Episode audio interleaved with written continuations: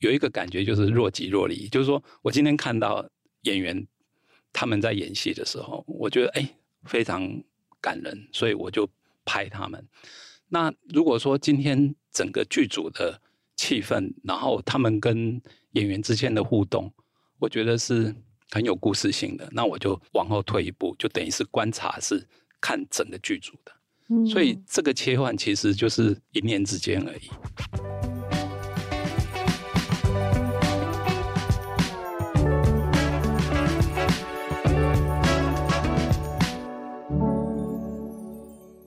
在设计里看生活，在生活里找设计。Hello，各位设计关键字的听众朋友们，大家好，我是雅云，欢迎收听今天的系列单元《关设计什么事》。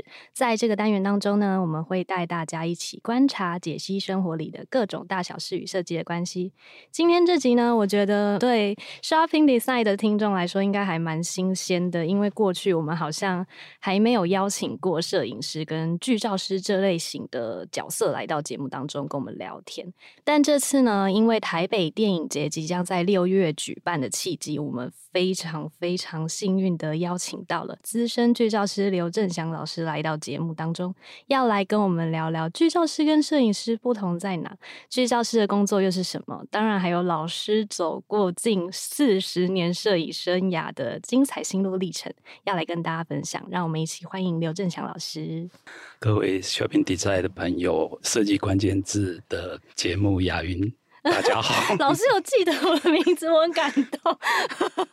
刚刚节目开始之前，我只大概跟老师介绍过一次我的名字，没想到老师记得了，非常感动。这样子，对。那在节目开始之前呢，因为其实大家如果随便上网 Google，就会发现老师真的是大咖级的人物，所以我现在是跪着在录音，没有啦。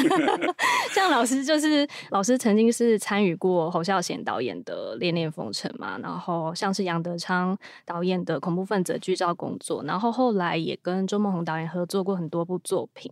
可是回到最源头，可以发现老师第一次，我应该没有记错，就是第一次操刀剧照，是因为《恋恋风尘》这部电影嘛，对吧？没错，我大概在一九八六年接到这个邀约，所以我就一头就栽进去，进入了剧组。那其实，在那个时间点上面，剧照是怎么一回事，我也不是很清楚，因为我那时候是刚退伍。其实，如果再往前推的话，其实我第一次接触到电影是在一九八三年。嗯，因为一九八三年的时候，我在当摄影助理，我的老师是谢春德先生。然后，谢春德老师那时候有接拍了一个电影的海报，就是《儿子的大玩偶》。我那时候是他的助理，所以我有在旁边观察，帮忙打灯。那跟电影的接触，大概也仅止于这么一次摄影助理的工作。嗯，那一九八五年我大概退伍以后，我有一个朋友，他已经在电影圈了，就是陈怀恩先生。那陈怀恩，我会认识他是因为也是一个喜欢拍照的朋友。那他就进入到侯孝贤导演的剧组里头。那在那个过程中，他本来剧照都是他在拍的。嗯，那到一九八六年他们筹备这个《恋恋风尘》这部电影的时候，侯导希望他可以转任摄影师的角色。所以他就去当李萍萍摄影师的助理，嗯，那剧照师这个工作就空缺出来，那他就想到我说，哎、欸，我们现在有一个剧照师的工作，问我要不要？那工作可以这样子，哎、欸，你有兴趣要不要来这样吗？这个就是在那个年代有趣的地方，例如说那时候新电影刚开始，所有的工作角色都不是原来电影圈的人，所以尤其是陈怀恩导演哦，他后来是拍练习曲的导演，那。他那时候是第一部，他当场记，后来他就当剧照。那在这个过程中，因为他帮新电影的这些导演一直在做筹备的工作，所以他认识的朋友里头，他就觉得说谁比较适合来做什么工作，谁适合做什么工作。所以就在那一段期间里头，他组织了很多的人来参与到新电影里头，尤其《恋恋风尘》。这部电影大概就是还没有进到摄影圈的人，很多都是第一次参与到电影里头。所以当时是看上了老师的什么什么潜力？其实那 时候，因为我们本身就是喜爱拍照，那也之前就认识了，所以都知道彼此的摄影的能力。所以当有这个空缺的时候，他就想到我说，反正我也刚退伍，也没工作，所以就进到剧组里头帮忙拍剧照。哦，所以老师一开始其实不知道剧照师的工作内容是什么，对不对？哎、欸，只知道说跟在摄影机旁边这样，就是拍就对了。对，所以当时候也没有所谓的剧照师跟摄影师这样的分别吗？在电影的摄影师基本上就叫摄影指导，他是在掌控那个摄影机。就是拍的是等于是电影的影片的这个机器，他们称为摄影师。那剧照的话，就是拿的就是小相机，然后就单张单张的拍。所以因为它很灵敏嘛，是不是？对，因为它应该说电影的摄影机非常重，它大概一组要有三个人才能操控它。一个摄影指导看着 monitor，一个是专门对焦，然后一个要顾着机器搬脚架。所以至少要三个人，那另外其实还有一个就是要负责换底片。哦，所以基本上你要操控那个摄影机，要有这样的一个配备，你才能够顺利的运作。嗯，那声音才真的是跟剧照师的工作内容是真的落差蛮大的。对，那剧照师其实在片场里头是一个 隐形人，可有可无的，因为所有的画面的调整，所有的拍摄的过程中都没有剧照师的工作。没有他的角色，因为他就在旁边观察。可能后面如果出现一颗不应该出现的垃圾，那可能是场务去把它剪掉。嗯，那如果是服装皱褶太多，那是服装造型师他们会去处理，或演员的妆由化妆师去处理。嗯，那所有的台词不对或什么，那由副导他们会去调整。所以剧照师在片场里头。好像可有可无，因为所有的条件的进行，就是拍摄的进行，好像都没他的事，他就在旁边观察。所以这大概就是主要的剧照师的工作。嗯，那我问一题，就是老师会觉得，如果整个电影的过程是不需要剧照师也 OK 的吗？老师觉得呢？以如果成本比较低的电影的话，他是可以这样做。好实际面。因为它可以从电影的画面里面去剪，虽然档案比较小，可是还是勉强可以用。那问题是，剧照其实并不是跟着电影在进行的。嗯，就是说，不管是以前或是现在，它其实是必须透过独立的一个对电影的剧情的一个思考而创作出来的画面，而不是靠电影里头的一些片段，然后拿来作为剧照的运用。其实这里面有蛮大的一个差异的。例如说，如果是勉强是这样用是可以的，那所以基本上电影如果说制作的费用够，他们都会另外再聘请一个剧照师。那剧照师主要就是说帮他们创作出可以行销的画面，因为电影你基本上拍完你要请人家来看嘛，那你一定要有一个比较吸引人的画面，宣传的管道。对，嗯，所以剧照师其实基本上他是等于是。站在比较行销的一个角度上面，创造那些画面，然后让观众的印象加深，然后愿意进到剧院里头来看。嗯，那我要回到就是刚刚的问题，就是老师第一次操刀剧照是《恋恋风尘》嘛？那老师还记得当时候的状况跟那个经验吗？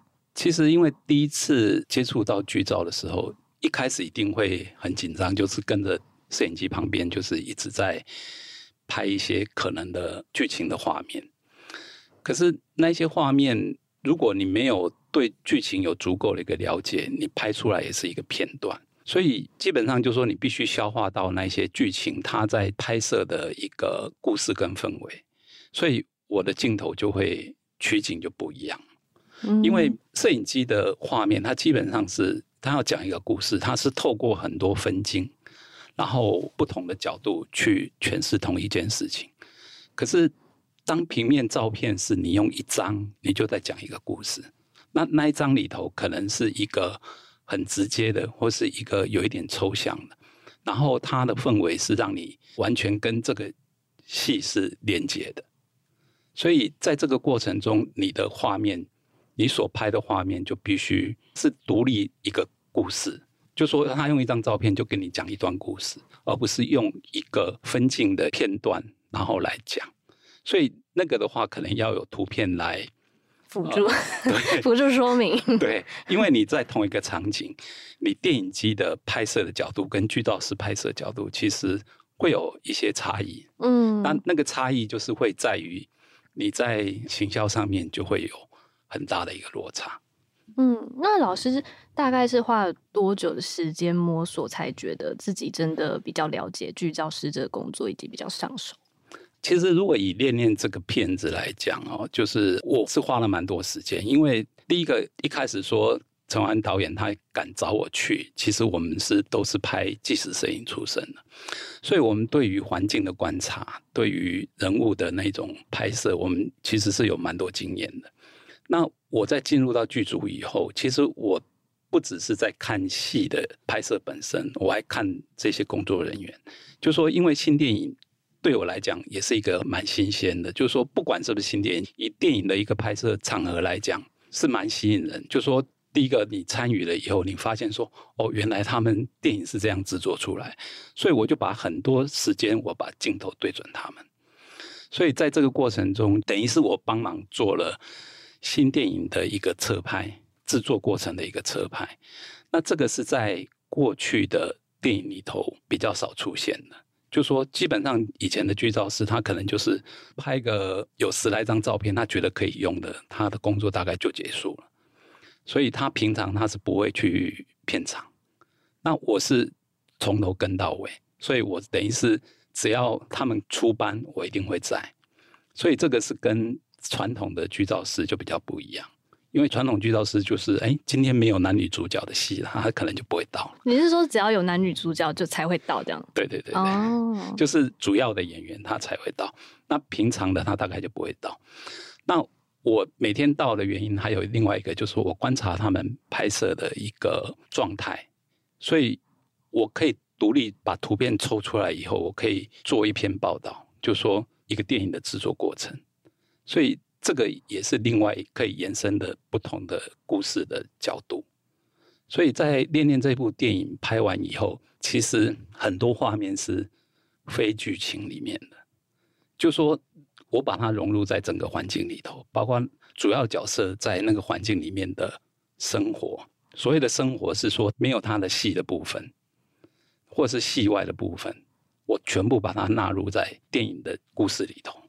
那这个是在当时是非常少见的，可能主要也是跟剧情有关。就是说，当时的环境，当然你现在去九分拍就不一样，因为可能有很多，已经变得很繁华，有很多的招牌很违和感，所以老师这段是不是 有话想说？老师你说说看。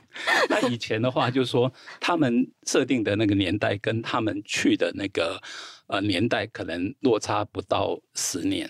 所以他基本上也没什么改变，所以他们进到那个环境里头，他跟一般的当地的居民互动，你也不会觉得说这个是戏里的，这个是戏外。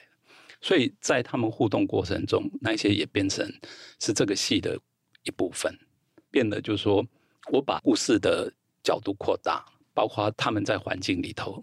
跟当地居民的一个互动，这个也变成是我剧照的一部分。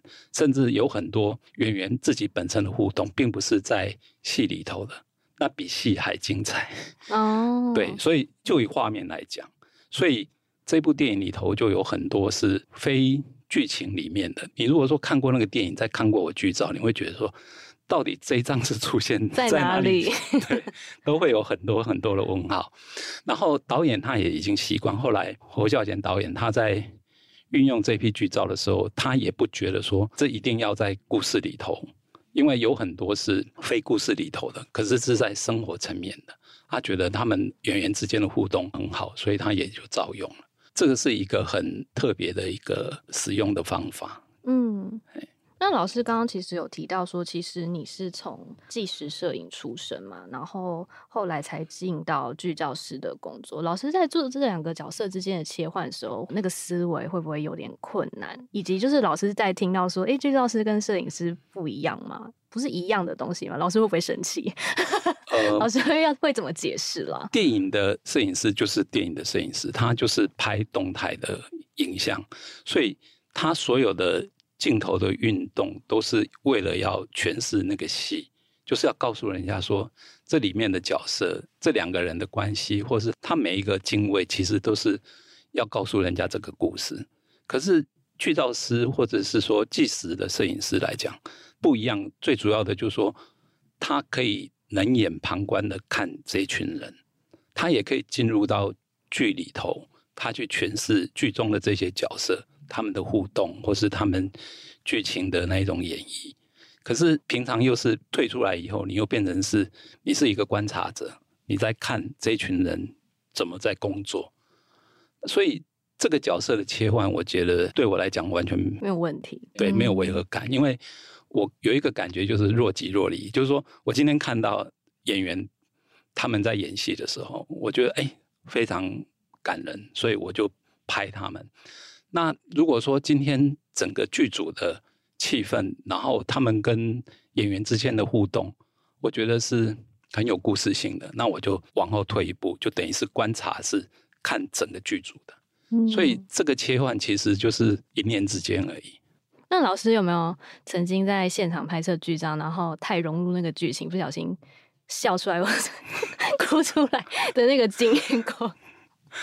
没有，只是。那一部电影哦，其实我刚刚开头我也说，我也是住在山上过，所以一样在山上的那种生活的经验里头，我感同身受。就是说，看他剧情在演的时候，我也想到是跟自己成长环境很像，所以在这过程中就出现一个我自己观察到的，例如说，剧情里面有一段是他们要回乡，因为基本上他们就是。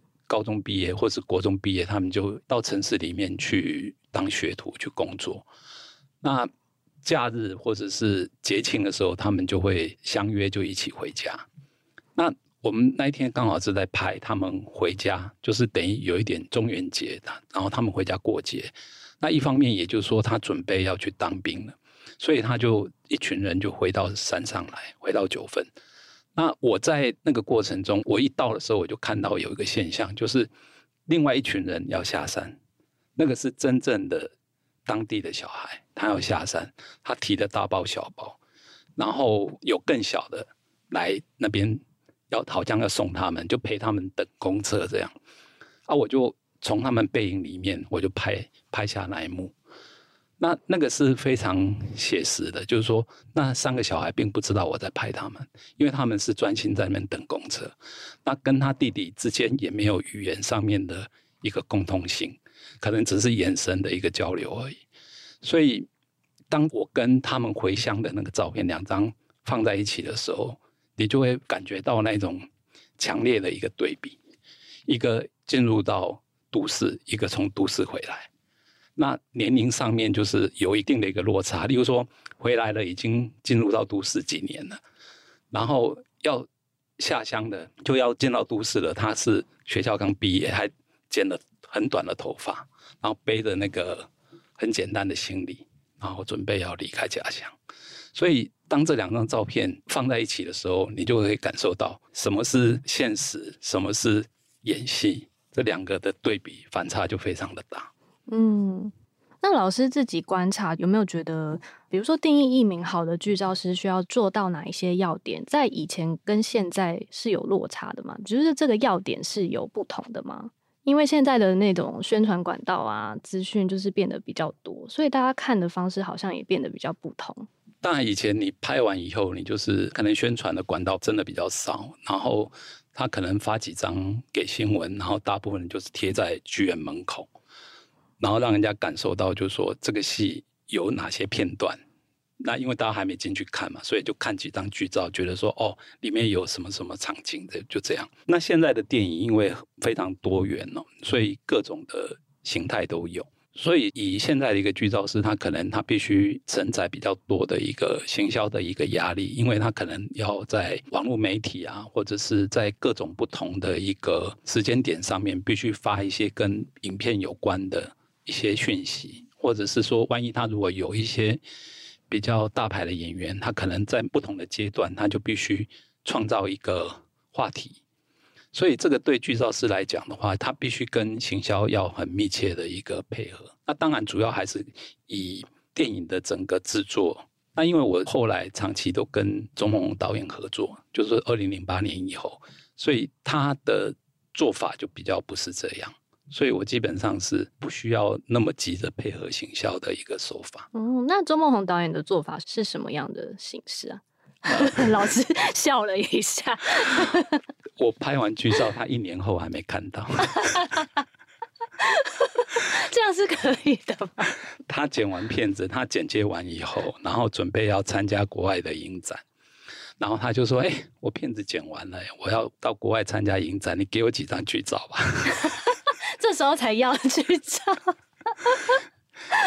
或者是他片子剪完了，他说：“哎、你给我一些剧照，要放在那个片尾，对这些工作人员做一些致敬。”这样，所以他有很多出乎你意料的手法。第一个，他就是不急着跟你要照片，因为他一拍完以后，他整个会陷入到他的那个剪辑的过程，然后他就是让那个作品变得非常完整以后，他才会跟我要剧照。那这当然就是说，为什么他这么大胆的在拍完那么久以后才跟我要？一方面就觉得说我应该有帮他拍到很多他可以信效的，然后他很相信你了。对，其实这是一个互信的过程，互信到一年都不要去找。对 对对。哦，老师的网络专访文章中可以发现到说，老师其实是拍完《恋恋风尘》之后就。进入了新闻摄影的领域嘛，就拍摄一连串的街头抗争的运动纪实，然后所以有很长一段时间，老师都没有再接触过电影剧照的 case 嘛。是到零八年，就是周梦宏导演拍摄《停车》的时候，老师才又回到电影剧组的这个状态。那当时那个契机是什么？以及老师觉得周梦宏 导演看上老师的点是什么？就是再把老师找回来，就是做这个剧照师的工作，这样。因为我拍完《恋恋》以后，其实就进到那个报社就拍新闻。拍新闻的时候，你不可能有时间让你再去跟剧组，因为剧组你一跟就是一两个月，不可能你身兼两个职务，所以就很断然，我就等于是离开电影圈。那因为那时候整个街头、整个台湾的民主化的一个过程正很剧烈的一个变化，所以我大概有七年的时间都在新闻线上。那过了这段期间以后，我离开报社，我就自己成立工作室。那我有接到一些广告片的邀约，我也是侧拍平面的照片，那就有机会跟钟孟宏一起合作。就是说，因为他那时候等于是广告公司的广告片，他是找钟导演拍，然后平面的照片是找我拍，所以就把我们两个凑在一起。就在这样的一个契机底下，我们就展开了。几年的合作，就是说认识以后，他也不是一开始就拍电影，他就是广告片，他拍了很长一段时间。那他在设计广告片的过程中，他有很多的片段，很多的画面，他希望借由平面照片去诠释。所以我也会在片场，他用摄影机拍，我用平面照片拍。拍完以后，他把我洗出来的照片剪接到广告里头。所以我们是因为这样的一个合作关系。他有一天就说他要拍剧情片，问我有没有兴趣帮他拍剧照。我说好啊，因为我们之前其实我发现老师的工作机会都是一个很突如其来，对不对？对，因为之前已经合作了几年的广告片，所以当他要拍剧情片的时候，我二话不说，我说我原来认知的他是广告片的导演，当他要拍剧情片的时候，不管任何一个理由，我都不能拒绝他，因为至于。之前的那样的一个情谊，所以我一定会去帮他拍。结果我本来也想说，就这么一部吧，反正帮到 帮到底这样。结果没想到拍了好几部。今年下个月要进入第十一部。老师，这是可以透露的吗？哎、欸，可以啊，就是第十一部。可是什么名字我还不知道。哦，嗯嗯嗯。所以老师是在这样的因缘机会下，所以才又回到。剧照师这个工作，然后一路就帮钟孟宏导演所有的 电影作品都拍完了。那老师自己觉得跟钟孟宏导演合作的过程中，有没有比较印象深刻的地方？就是为什么可以合作这么久？主要还是彼此的一个信任关系吧。就是说，他很放心的把他的电影的一个平面的诠释角度委托给我，那我必须帮他找到很多。可能的画面让他来使用，所以这个过程中，就是说他曾经说过说，我找你来不是要拍我电影里面有的，他要我拍电影里面没有。那他会这样讲，就是说他会用摄影机去诠释他自己电影的故事，可是我必须用平面照片去说他的电影的故事。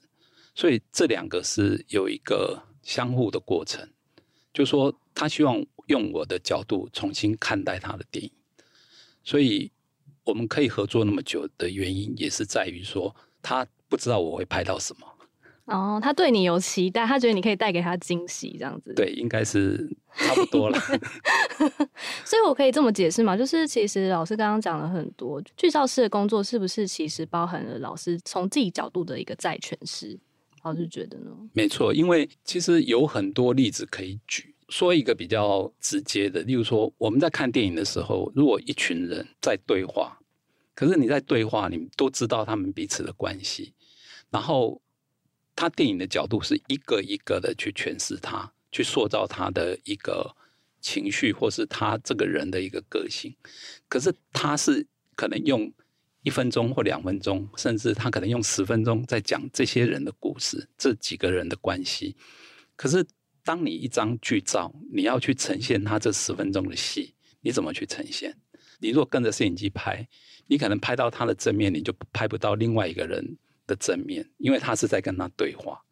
所以你在里面就是不断的在等待，有什么机会，有什么画面，他们彼此都在镜头前面可以被辨识的出来，而且是有情绪的。他们的关系是在一张平面照片里面就。可以完全观察到，而不是透过像摄影机，它是有很多的拉背的动作，就是拉背的画面。他看到这个人，就看不到另外一个人的正面。可是剧照通常是，就算不是正面，你也必须能够辨识另外一个角色的一个面容。嗯，所以这大概就是剧照跟电影画面最大的一个不同。嗯，那老师就是其实。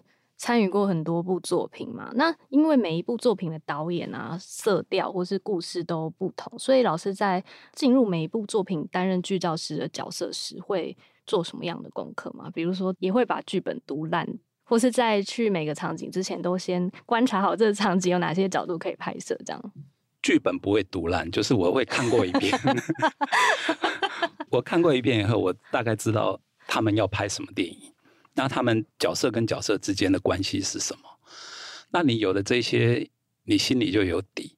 那最主要的一个判断是到片场，因为你进入到片场以后，你看他们在演戏，因为人跟环境的一个关系，大概是我剧照里头最主要的表现的一个方式。所以我并不保证每一个场景我都可以拍到画面，可是当这个场景如果说，是很适合拿来诠释这个剧本的话，那我会主动要求说，导演，你如果等一下拍完，你能不能给我几分钟的时间，我把这些主要演员留下来，我希望他们在旁边没有干扰的状况底下来诠释剧照这个这一块。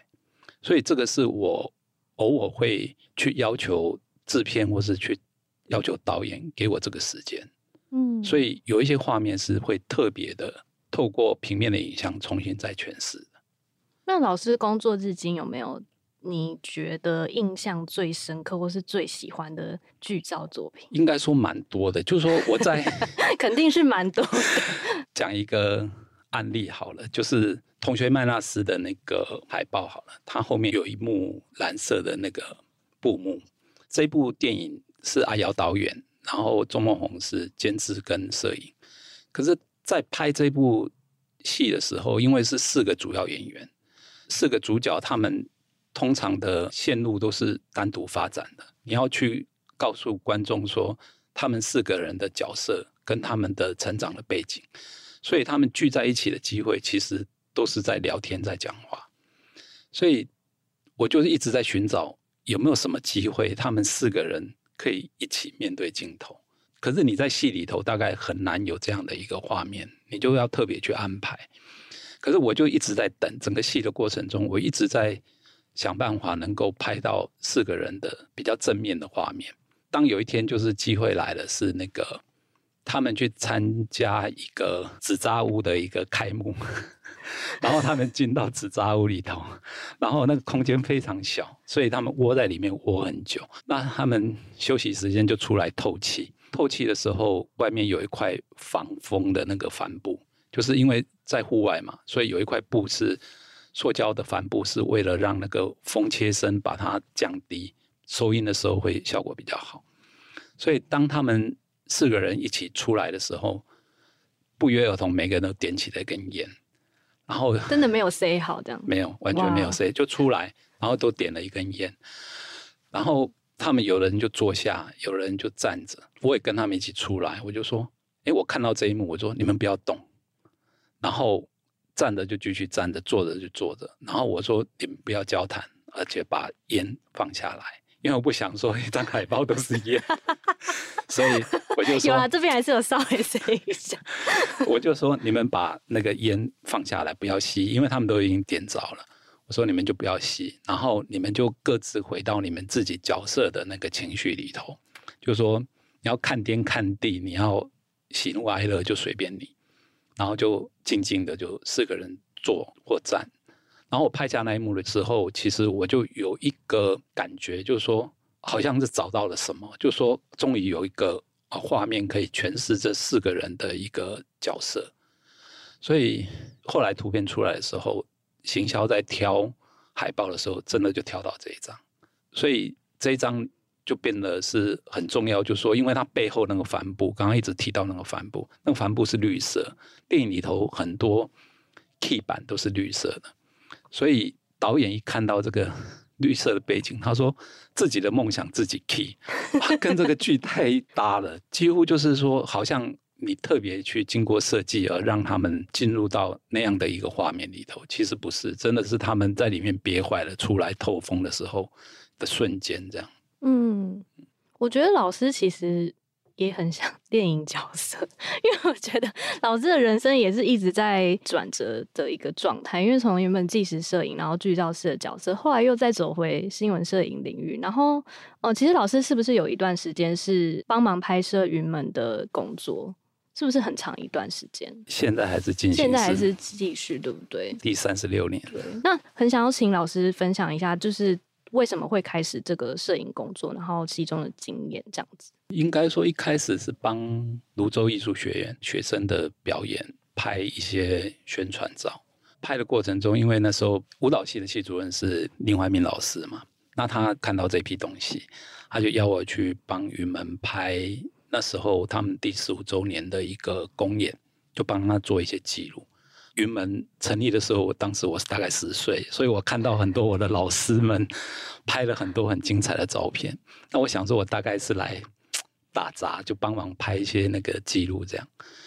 结果没想到一拍拍了第三十六年，拍到老师都退休了，换老师接手了这样子。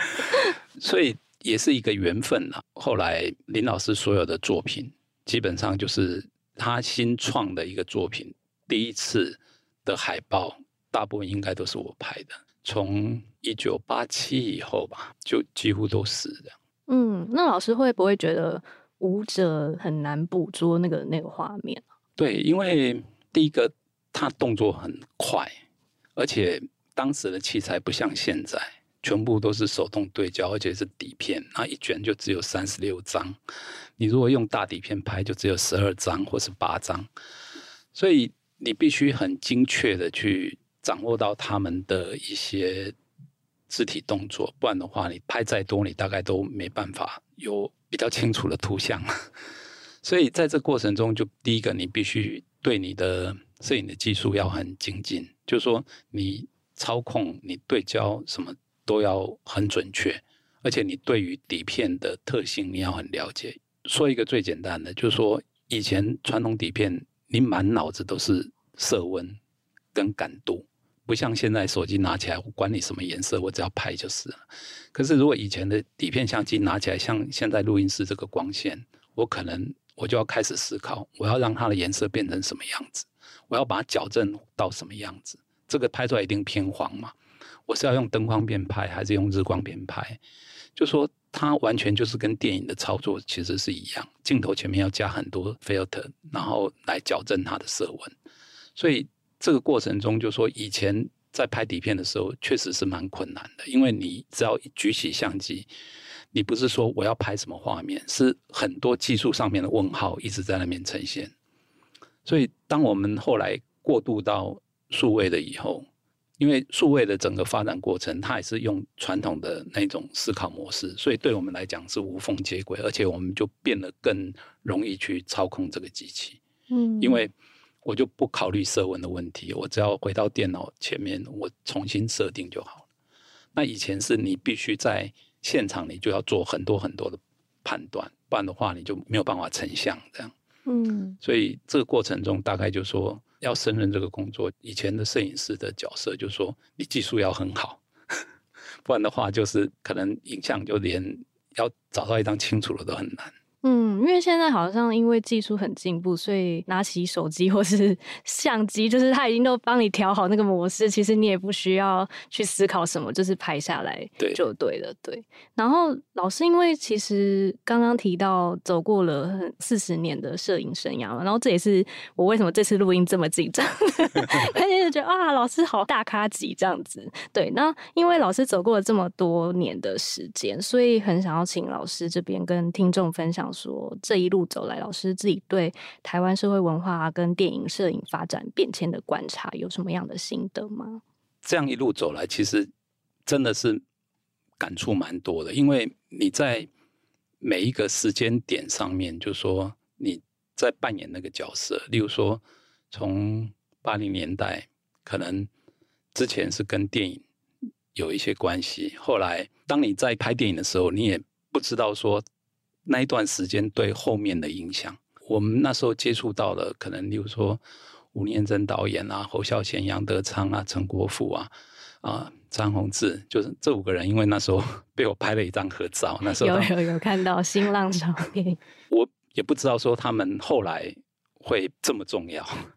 就老师也不知道这样子，说不定我们这段录音以后也会变得很重要。然后那个过程中，我就是尽量的把握那个当下，我尽量的去诠释好我自己的角色，扮演好我自己的一个角色，然后帮他们留下这些影像。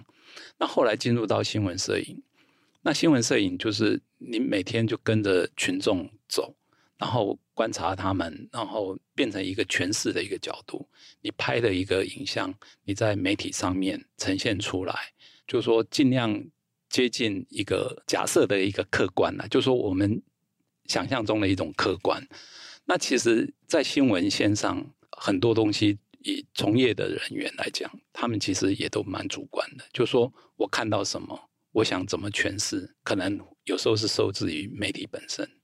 包括到现在所谓的假新闻什么，就说这个时代其实都真假已经不分了啦。就说包括我前几天跟一些高中生聊天，然后我也说，以现在的一个影像其实无解。就是说我的题目是用 AI 的一个元年的一个角度在跟他们谈，然后谈完我呈现了很多的影像给他们看。我说我不知道未来会怎样，可是这些东西你已经很难判断。什么是真的，什么是假的？那至于未来会怎么样，我完全都没有办法预期。没关系啊，老师也没预期到侯孝贤导演他们 那张照片会成为一个很重要的照片嘛，对不对？对对啊，所以我们好像只能顺其自然，走一步算。天哪，这是什么结尾？对啊，其实我觉得，如果说谈到现在，就是说。真的，我那一天就是准备了很多跟 AI 有关的一些影像，去跟那些高中生聊天。那谈完真的是很无力感。那他们可能还很天真，他们大概还不知道那个状态。那我觉得说，我们以前所坚持的，或是所秉持的那些观念啊，什么那个已经现在完全被打破了。因为真假这个东西是已经界限越来越模糊。所以这是我们从事影像工作最担忧的部分。嗯，作为这次节目录制的结尾，是想要请老师跟我们聊一下，说台北电影节颁发的这个奖项对于老师的意义，以及老师觉得这个奖项对于台湾、对于剧照师跟对于电影产业的意义是什么？真的很感谢台北电影节哦，就是说他那个是一个叫卓越贡献奖。那剧照师其实在国内国外。从来没有过相关的奖项。他其实一开始我们就有聊到，他是一个很可有可无的一个角色。他其实就是被定位在行销的那一块上面，所以很多的电影奖项都会去鼓励摄影师。那摄影师是指的是拍影片的那个人，就是摄影指导。那台北电影节，他就是在推这个对于电影产业上面的一个观察来讲，他觉得说。剧照师这个角色其实是电影里头很重要的一个角色，这个角色就变成是说，在行销上面，他是给任何一个电影的第一个印象，基本上都是透过剧照师来呈现的，因为他在现场观察，然后他呈现给还没进剧院的人看到的一些影像。那这个也是等于是作为行销上面很重要的，或是你可能看过一部电影，可是电影你已经忘记，可是你记得一张剧照，可是那一张剧照可能电影里面搞不好没有的画面。对，老师刚刚提过的。对，那就是因为这样，所以他们才特别就是说，哎，在想说要颁给什么样一个比较特殊的一个贡献的时候，他就想到了剧照。那他们剧照第一个可能就想到我。那我就真的很荣幸可以获得到这个鼓励。那我觉得说，在得了这个奖以后，其实也鼓励了很多的剧照师，因为他们在片场的处境可能也都是很艰难的。因为第一个就是他们并没有被受到应有的一个尊重，可能就是就像我刚刚讲的，就是可有可无嘛。对，就是说所有人不会为你而停留。那。你可能就是想尽办法，你去诠释一个更好的一个画面出来，不然的话，他们不会因为你需要拍照而把整个剧组停下来等你，不会的。那在这个过程中，除非你把剧照师这个角色位置把它提高，所以他可以重新去诠释这个电影，不然的话，没有人会真的为你停下脚步。那至于这个奖项，就是说，因为我有很多跟过我的学生。现在大概有五六个是非常重要，在国内的产业里头，就电影产业里头，他们都是很棒的剧照师，所以他们在这里面就也受到很大的一个鼓舞，因为他们这个角色有被看到，所以我觉得真的要很感谢那个台北台北电影节，鼓舞了老师，也鼓舞了许多人，这样子。对对对，嗯。其实今天就是很谢谢郑翔老师特别来到节目当中跟我们分享剧照师的背后。那当然，也许有些听众朋友们已经很了解剧照师这个角色，但。也有部分听众朋友应该跟我一样，是从这次的节目当中才开始对这个角色有些认识。但不论如何呢，还是要特别恭喜老师获得台北电影节的卓越贡献奖，更要特别感谢我们能有这个荣幸邀请到老师来到节目当中。那这期节目其实也让大家知道说，电影剧照真的不是截图而已，而且剧照师其实是透过平面影像捕捉有别于电影自身的面貌跟瞬间，不管是多了一份记录。啊，或是多了一种管道宣传，以及刚刚老师有提到的，它其实一个画面就可以勾起大家对于电影画面的那些想象跟记忆。所以剧照师可能如同刚刚老师说的，嗯，可有可无，但我觉得它其实看似微小却不可或缺。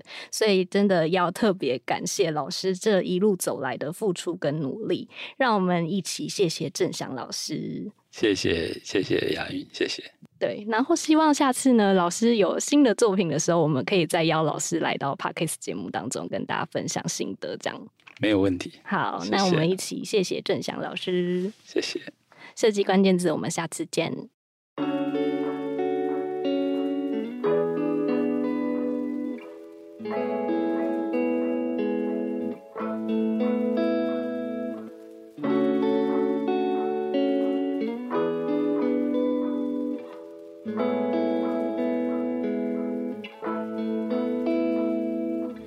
在节目开始之前，要跟大家介绍，今年 Shopping Design 在十月首次举办为期三天的大型品牌活动——设计新商业年会。那在这个年会里呢，我们会以设计好的体验为核心概念，从十月二十七号礼拜五的下午到十月二十八号礼拜六的整天，规划论坛讲座，邀请十三位横跨设计、艺术、旅游、娱乐、金融以及餐饮等各种不同领域的讲者，接力分享他们对于好体验的定义、创意以及生意。那在同一个周末呢，我们也会有市集摊位，还有表演活动。而设计关键字 Podcast 也将第一次以 Live Podcast 的形式在这里跟大家见面。那详细的年会资讯我们放在节目的资讯栏里，也欢迎大家可以到 SD 的官网、脸书、IG 或是 follow 我们的 Line，都可以看到更多即时的精彩内容。那最后要提醒大家，论坛讲座的优惠名额有限，有兴趣的朋友们要把握机会报名哦。